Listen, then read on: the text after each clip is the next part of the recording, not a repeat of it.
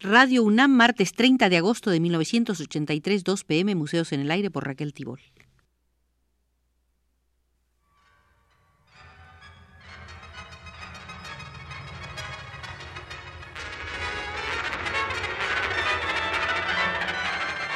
Museos en el Aire.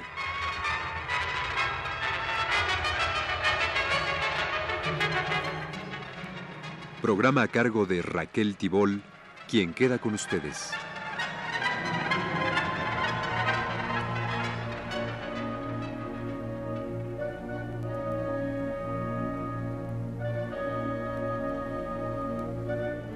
Estamos realizando una serie de visitas al Museo de la Liga de Escritores y Artistas Revolucionarios. Esta es la tercera y nos hemos concentrado en las anteriores en la sala del Congreso Nacional de Escritores y Artistas celebrado en el mes de enero de 1937. Hemos visto ya las resoluciones generales y la particular sobre artes plásticas y hoy comenzaremos deteniéndonos en las resoluciones adoptadas por ese Congreso con respecto a la arquitectura. Decía así.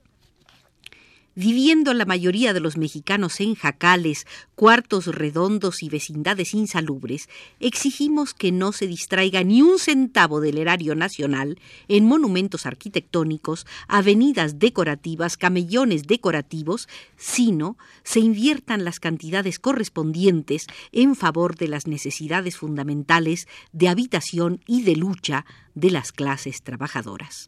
2 pedimos la reglamentación de la habitación de los trabajadores del campo y de la ciudad.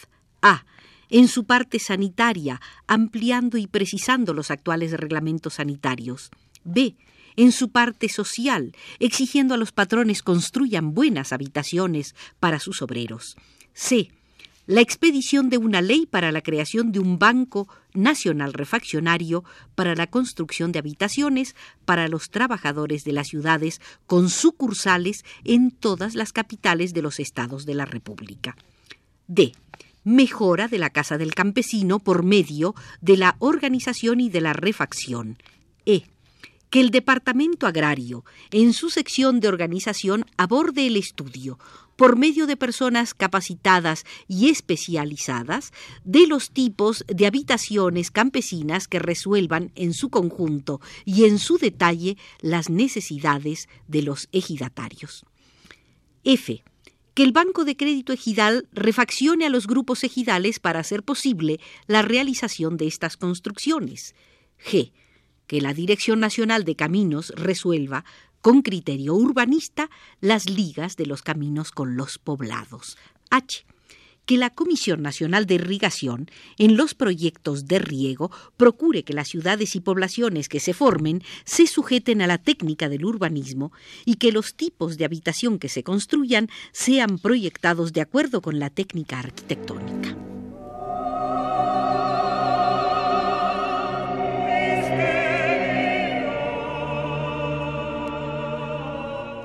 Entre las resoluciones de este Congreso de 1937 hubo una sobre danza mexicana moderna. Decía, 1. Debe crearse una escuela profesional de danza de tipo experimental en la que se eduque de acuerdo con las actuales corrientes coreográficas en cuanto a la técnica, pero teniendo muy en cuenta las características especiales de la danza mexicana y utilizando la temática social que entraña el movimiento popular revolucionario de nuestra época. 2. La escuela deberá estar gobernada por un consejo técnico formado por profesores del propio plantel que representen los aspectos musical, coreográfico, de plástica escénica y de investigación coreográfica y además por el director de la escuela. 3. El Consejo Técnico se encargará de decidir todo lo referente al carácter de los ballets, música, tesis, coreografía, escenarios, argumentos. El Consejo Técnico también decidirá con respecto a los músicos, escenógrafos y argumentistas cuya colaboración deba ser solicitada. El director se encargará de cuidar que las decisiones del Consejo sean debidamente ejecutadas. 4 serán indispensables para la realización integral de la escuela proyectada a la instalación de un taller de escenografía, vestuario y maquillaje que atienda a sus necesidades. B. La investigación por medio de aparatos mecánicos de la danza mexicana. C. La limitación del número de alumnos a 60, cuidadosamente seleccionados y de preferencia entre la clase trabajadora. 5. El personal técnico mínimo necesario para el buen funcionamiento de la escuela estará compuesto por un director, un ayudante, un músico, un escenógrafo, un investigador y cuatro maestros coreógrafos, dos de ellos traídos de los Estados Unidos.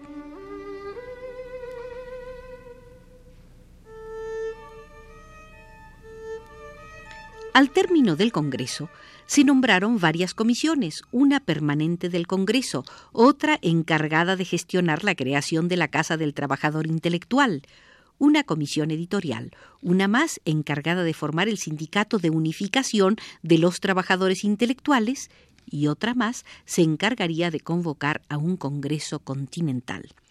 En ellas participaron, entre otros, Agustín Lazo, Leopoldo Méndez, Germán Listar Subide, Martín Luis Guzmán, Silvestre Revueltas, Genaro Estrada, Juan Marinelo, José Mancisidor, Rafael Ramos Pedruesa, Carlos Leduc, Enrique González Aparicio, Enrique Ramírez y Ramírez, Hermilo Abreu Gómez, Waldo Frank, Nicolás Guillén, Joe Freeman, Fernando Gamboa, Luis Sánchez Pontón y otros más. Veamos ahora algunos de los puntos abordados por el delegado norteamericano Joe Freeman en el discurso pronunciado en la sesión de clausura del Congreso de Escritores y Artistas organizado por la LEAR. No es una simple cortesía la que me mueve a afirmar que el Congreso de la LEAR constituye un acontecimiento histórico de importancia en la cultura de América no solo los más representativos intelectuales mexicanos han tomado parte en las sesiones, sino los delegados de países latinoamericanos, Perú, Cuba, Venezuela, y también de los Estados Unidos. Vosotros habéis tenido la fortuna de llevar a feliz término un frente unido de artistas, escritores, músicos y hombres de ciencia, gracias a la tradición revolucionaria en México y a la política democrática del general Cárdenas. Habría sido imposible que en los Estados Unidos un Congreso similar hubiese ocupado un edificio del gobierno y hubiese sido inaugurado por el secretario de la Presidencia, como fue hecho en México por el licenciado Luis I. Rodríguez en nombre del primer mandatario. Tampoco hemos alcanzado ese nivel en que los intelectuales de izquierda juegan un papel importante en nuestra vida social como lo juegan en México. En consecuencia, he quedado profundamente impresionado por el Congreso de la LEAR esto me indica claramente el desarrollo del Frente Popular en México y el gran adelanto del desenvolvimiento de su arte y su literatura revolucionarios, y tengo la esperanza de que este Congreso establezca, entre otras cosas, relaciones más activas y firmes entre nuestros artistas y escritores y los vuestros.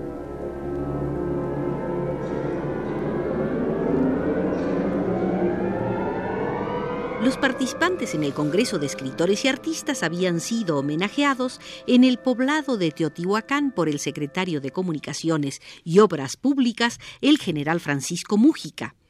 Eso le dio pie a Joe Freeman para expresar en su discurso.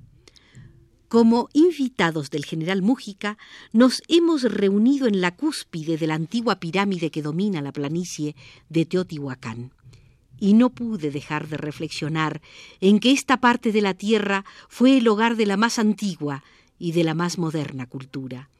Es una lástima que nosotros, los del norte, que trazamos nuestros lineamientos intelectuales hacia Egipto, que consideramos a la pirámide de Keops como símbolo de las primeras conquistas de los misterios del arte y de la ciencia, seamos tan ignorantes de este heroico nexo con el reino del conocimiento simbolizado por la pirámide de Teotihuacán.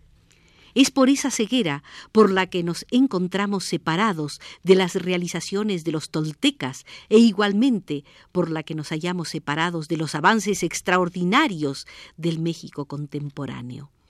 He sentido a menudo, y hoy lo siento aún con mayor fuerza, que el conocimiento del desarrollo de vuestro pueblo desde la antigua vida comunal de los aztecas, a través de la conquista y el régimen feudal, el arribo del capitalismo y la invasión imperialista, la revolución agraria democrática y el florecimiento de la revolución de los trabajadores, nos ayudaría infinitamente a comprender la época en que vivimos y muy especialmente el hemisferio con el cual nuestro destino social e individual se encuentra indisolublemente unido.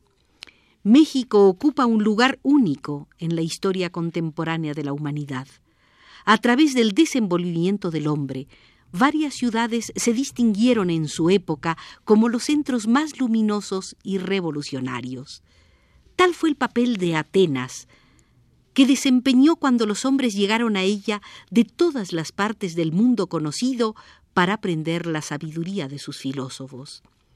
Tal fue también el papel de Roma, cuando el arte de la organización del Estado, la ciencia del derecho, se desarrolló dentro de sus murallas.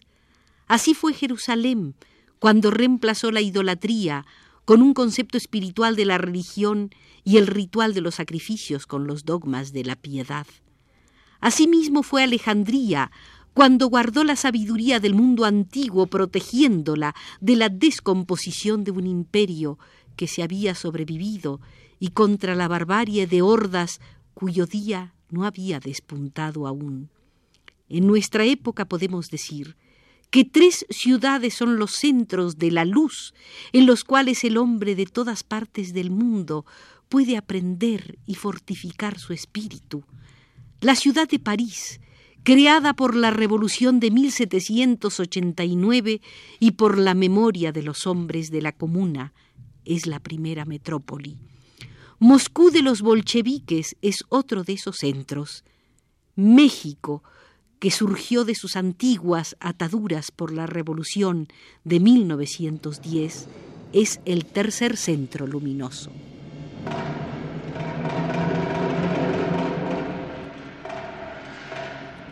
Y continuó diciendo Joe Freeman de Estados Unidos en la sesión de clausura del Congreso de Escritores y Artistas convocado por la LEAR en enero de 1937.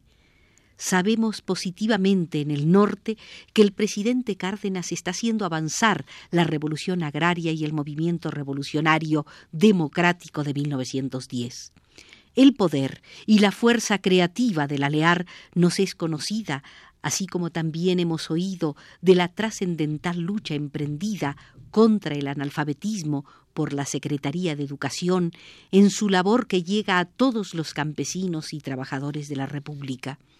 Este esfuerzo no es la culminación de vuestra finalidad histórica, pero es un principio feliz que conmueve nuestros corazones de acuerdo con los vuestros porque vuestros opresores son los nuestros, los imperialistas que explotan vuestro pueblo y vuestros recursos naturales son los mismos banqueros e industriales que buscan romper nuestras uniones de trabajadores, los que inspiran el ataque armado contra nuestros huelguistas. Son ellos los que protegen a calles en nuestro país para conspirar en contra de vosotros y vuestro programa progresista es en contra de ellos y de la esclavitud que impone sobre nosotros y sobre vosotros, por lo cual estrechamos nuestras manos en vuestra lucha contra el imperialismo.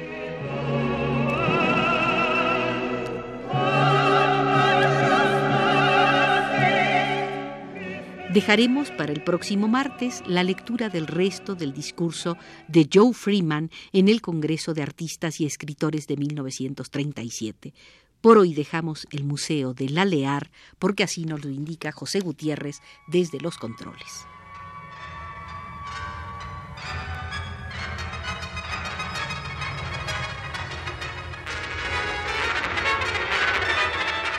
Este fue Museos en el Aire.